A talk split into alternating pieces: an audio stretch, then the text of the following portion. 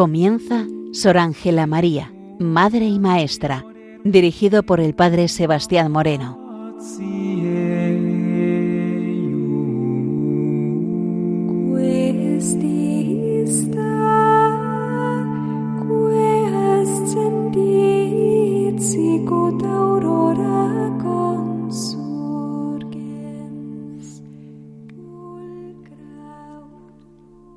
Muy buenos días nos dé Dios. Aquí comienza en Radio María Sor Ángela María de la Concepción, hija de Santa Teresa de Jesús y reformadora de la Orden Trinitaria, con el objetivo de poder presentar la figura y el mensaje de esta hija de la Iglesia y de la Orden Trinitaria.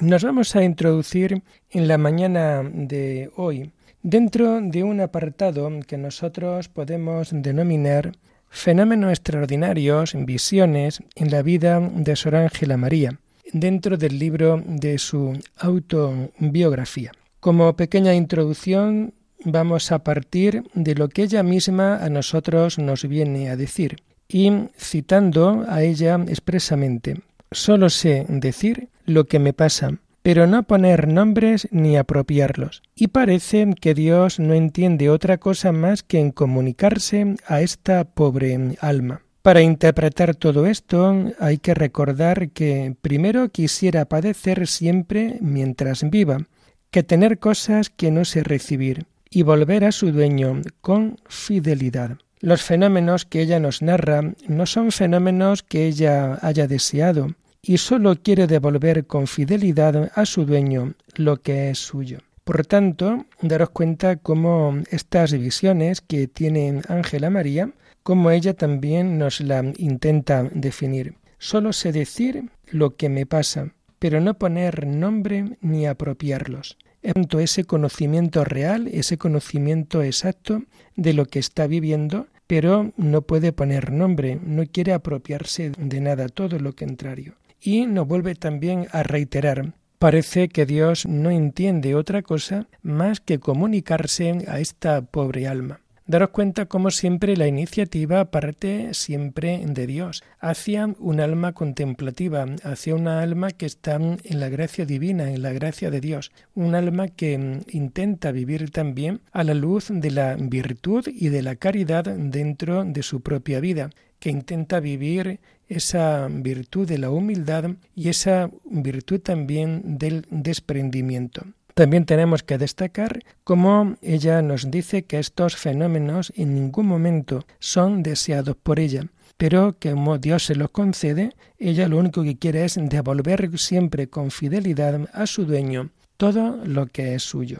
La terminología o el vocabulario que utiliza en sus tratados doctrinales la hace vida experiencia en su propia autobiografía.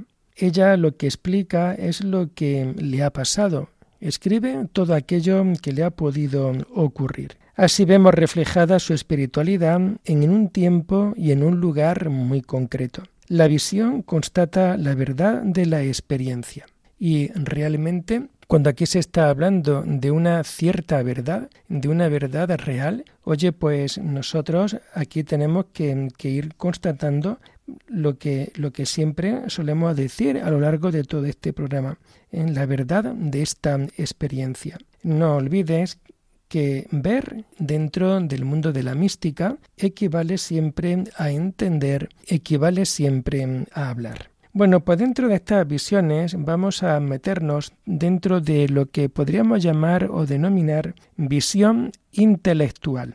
Lo vamos a ver con unos textos que describen esta mm, experiencia.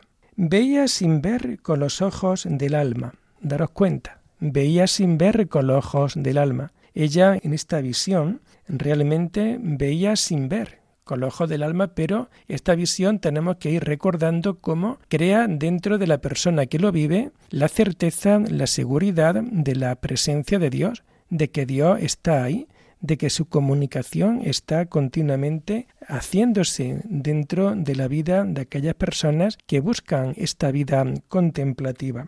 no veía imagen ni forma en ella, sino como una impresión en el alma. De nuevo, este relato que ella nos viene a dejar, en donde volvemos a tomar conciencia, aquí no hay imágenes, no hay formas, no te puedes ver la imagen de Dios, no puedes ver una imagen, una figura, una forma, todo lo contrario, solamente es una impresión en el alma. Y por tanto, todo esto nos hace ir tomando conciencia de que estamos ante esta expresión de verdades en torno a la fe.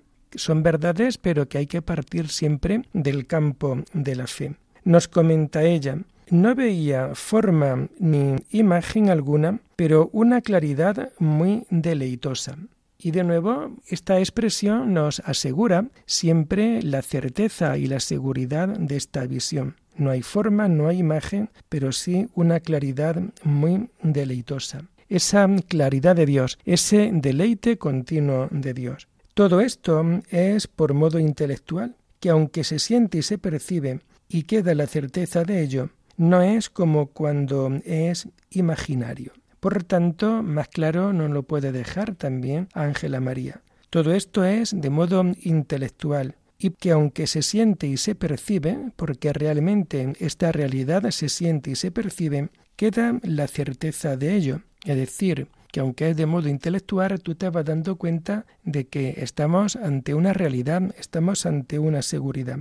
No es como cuando es imaginario. Aquí no estamos ante ningún tipo de imaginación, no estamos ante un me parecía, sino que estamos siempre ante una gran seguridad. Y así juzga una visión intelectual. Me parece que las vi, no sé cómo las vi, y pasó tan presto. Parece que las vi, no sé qué la vi, pero pasó tan presto. Se ve la indefinición para asignar un nombre a la visión. Esto no sé cómo es, ni me parece imaginario, ni se me dan a entender claro.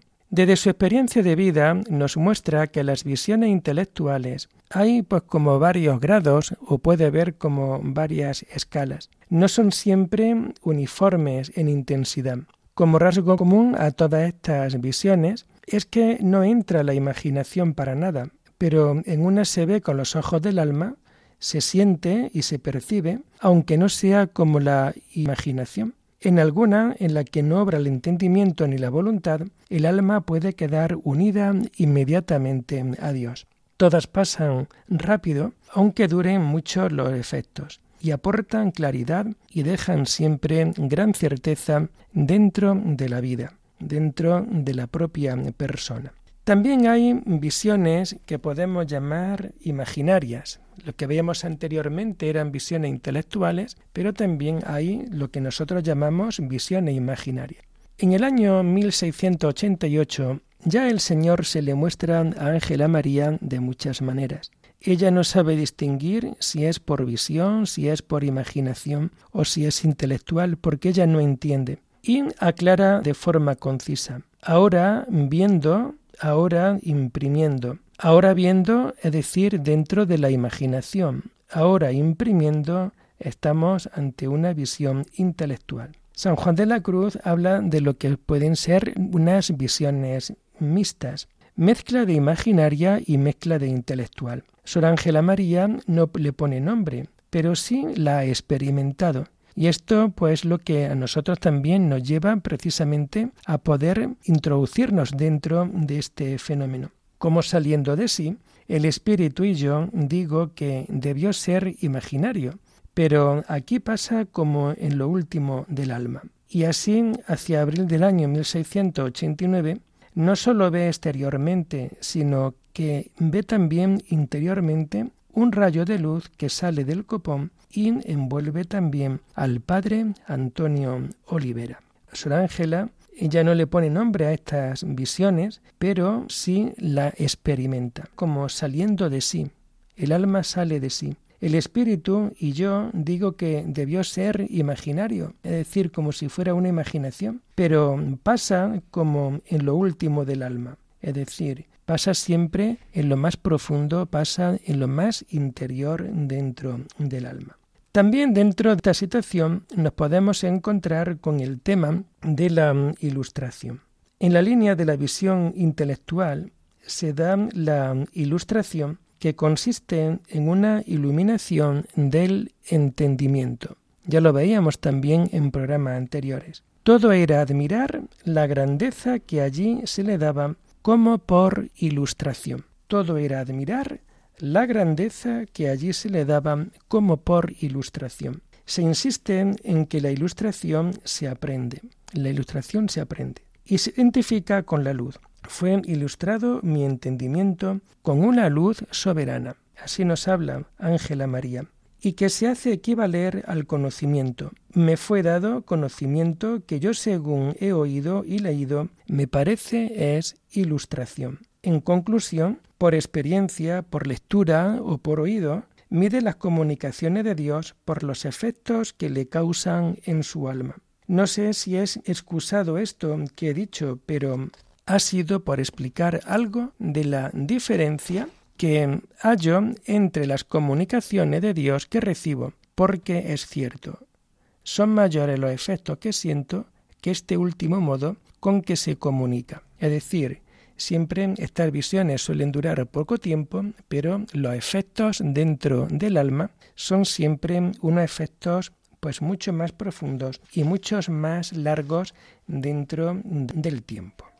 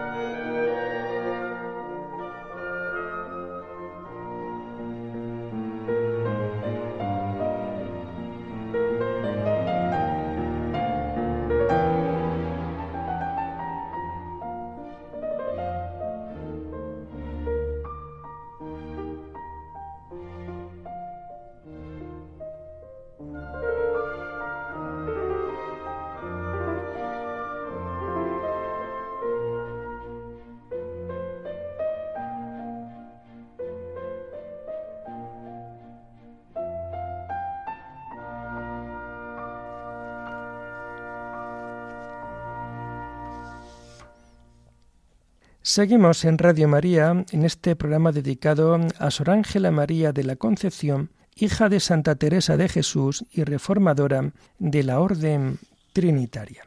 Nos introducimos ahora en esta segunda parte en algunas citas sacadas de los escritos de Ángela María de la Concepción con nuestro pequeño y humilde comentario. Así, dentro del libro El riego espiritual, Riego para nuevas plantas, nos comenta Ángela María lo siguiente.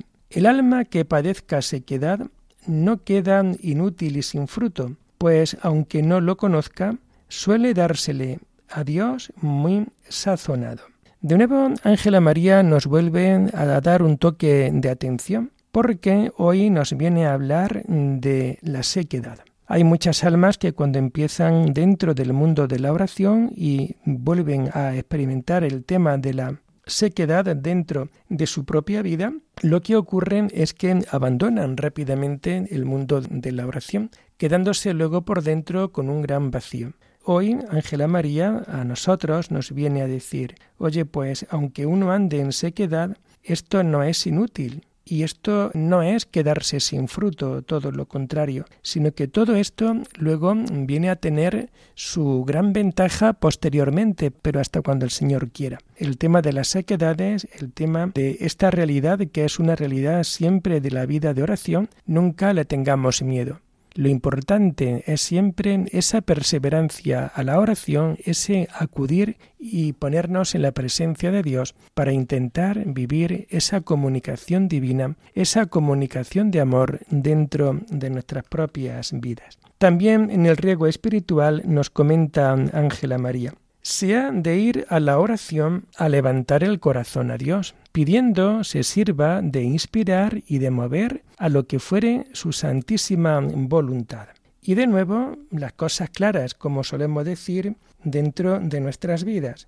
Tenemos que ir a la oración con un objetivo, a levantar el corazón a Dios. Es en esa oración en donde el ser humano débil, pecador, en donde el ser humano que necesita siempre experimentar la fuerza, la cercanía de Dios, en la oración nosotros levantamos el corazón a Dios. Qué importante esta realidad, poder levantar el corazón a Dios. Como dice el Salmo, levantar las manos hacia el santuario y bendecirlo, bendecir a Dios. Y tenemos que pedir se sirva de inspirar y de mover a lo que fuera su santísima voluntad. Es decir, siempre que vamos a la oración es para que Él nos vaya mostrando cuál es su propia voluntad dentro de nuestra propia vida, dentro de nuestra propia realidad. En el libro del riego espiritual nos comentan Ángela María, en la oración de quietud es donde el alma, llena de amor a tanto bien como la dan y ella recibe con tan suave reposo, aprende a trabajar en las mortificaciones de cualquier pasión y apetito. Aquí vemos cómo Ángela María nos habla de un tipo muy concreto de oración. Es la oración de quietud, en donde el alma, en esta oración de quietud, una oración de gran recogimiento, en donde el alma, que está siempre llena de amor y de bien, como tanto le dan y como tanto recibe, ella en esta oración tiene que aprender a trabajar en las mortificaciones de la pasión y del apetito. Y aquí vemos la clave de todo esto para poder llevar una vida también de oración como el Señor gusta, como el Señor quiere estas mortificaciones de la pasión, este mortificar el apetito, lleva y supone para cada uno de nosotros un trabajo que realmente merece la pena porque nos va a ayudar, nos va a liberar siempre el camino para alcanzar un día la gran voluntad de Dios. Y también en el riego espiritual nos comentan Ángela María. Hay un género de oración que es una ansia y un deseo de la cruz de Cristo para imitarle en los trabajos. Y esta oración es muy segura y muy acendrada. De nuevo, el mundo de la oración a nosotros nos tiene que recordar que tenemos que tener una disposición muy clara precisamente a unirnos a la cruz de Cristo. Nuestra oración muchas veces la solemos hacer delante de un crucifijo, delante de una cruz. Este género de oración que es siempre ese ansia, ese deseo de unirnos a la cruz de Cristo para imitarle en los trabajos, para imitarle en toda su realidad, para imitarle en todo aquello que Él nos está ofreciendo dentro de nuestra propia vida. Esta oración es muy segura y muy acendrada. Es decir, cuando en la oración nos queremos unir precisamente a la vida de Cristo, queremos acompañar su propia vida, esto siempre será señal de que estamos dentro de la voluntad de Dios y ya se encargará Él poco a poco de irnos a abrirnos el camino de esta oración. También dentro del riego espiritual para las nuevas plantas, ella nos comenta, los efectos de la buena oración son irse adornando el alma cada día de virtudes, y al paso que éstas crecieren, como son las que disponen para tratar con Dios, a ese paso crecerán las divinas comunicaciones.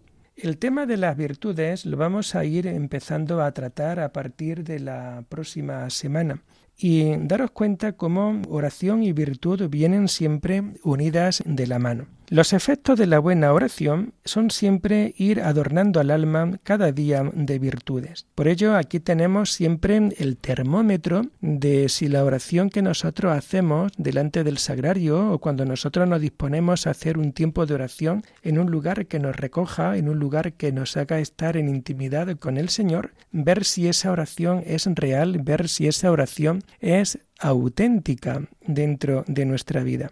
Los efectos de una buena oración es siempre adornar el alma con las virtudes. Un alma virtuosa, un alma llena de virtudes, es un alma de garantía que su oración es real, que su oración es auténtica. Y al paso de que las virtudes vayan creciendo, como son las que conforme la virtud va creciendo, esa virtud que va creciendo es la que te dispone a tratar con Dios. Y ese trato con Dios será siempre más real y será siempre muy auténtico. Y a ese paso crecerán las divinas comunicaciones. En la medida en que tengamos una vida mayor en la virtud, tendremos también de la mano de todo esto una vida que nos va a hacer convivir dentro de estas comunicaciones divinas. De ahí que tenemos que buscar siempre en, nosotros este tema de la oración y de la virtud. Analizar continuamente si nuestra oración viene acompañada de la virtud, porque no puede haber oración sin virtud. La oración auténtica viene siempre de la mano de la virtud y cuando esto es así, aumentan siempre las divinas comunicaciones que ya estamos viendo en estos programas anteriores.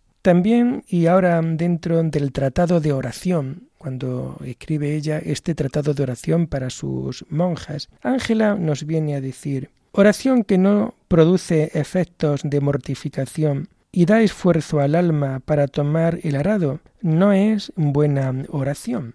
Entonces, si antes veíamos el tema de la necesidad de la virtud para que la oración sea real y sea buena, ahora en el tratado de oración ella nos dice que cuando hacemos oración y no hay en ella efectos de mortificación, no, olvidemos que de cara a la virtud necesitamos siempre una vida muy mortificada. Bueno, pues cuando nosotros hacemos esta oración y en esta oración nos encontramos aquí con la mortificación y sin embargo esta oración lo que va a producir dentro de nosotros es siempre el esfuerzo al alma para tomar el arado, ese esfuerzo del alma, oye, pues no es buena oración, nos viene a decir Ángela María. Por tanto, esos caminos de oración, cuanto antes los dejemos, siempre mejor, porque una oración que no es, sea auténtica y real, en la presencia de Dios no va a valer nada. Y la última de las citas que nosotros vamos a meditar en esta mañana, la vamos a encontrar también dentro del tratado de oración. La oración y las virtudes andan juntas,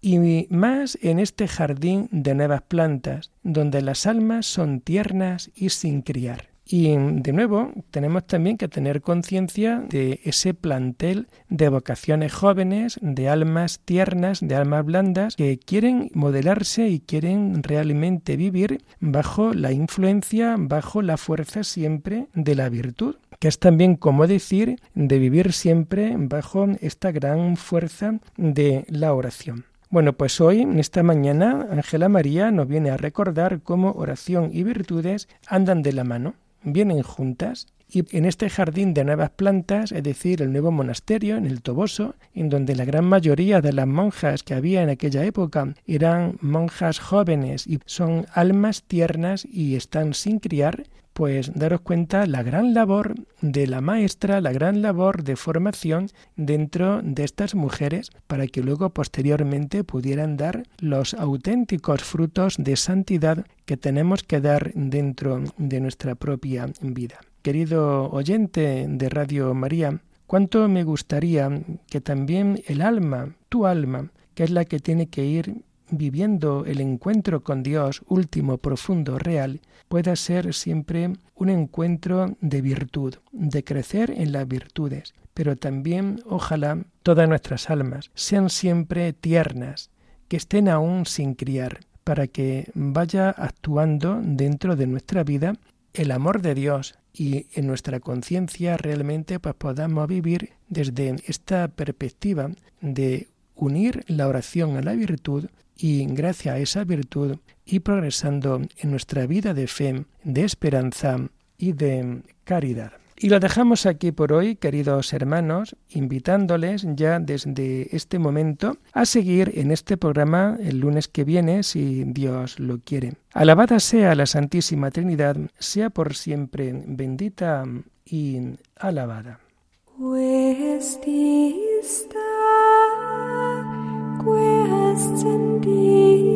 sicut aurora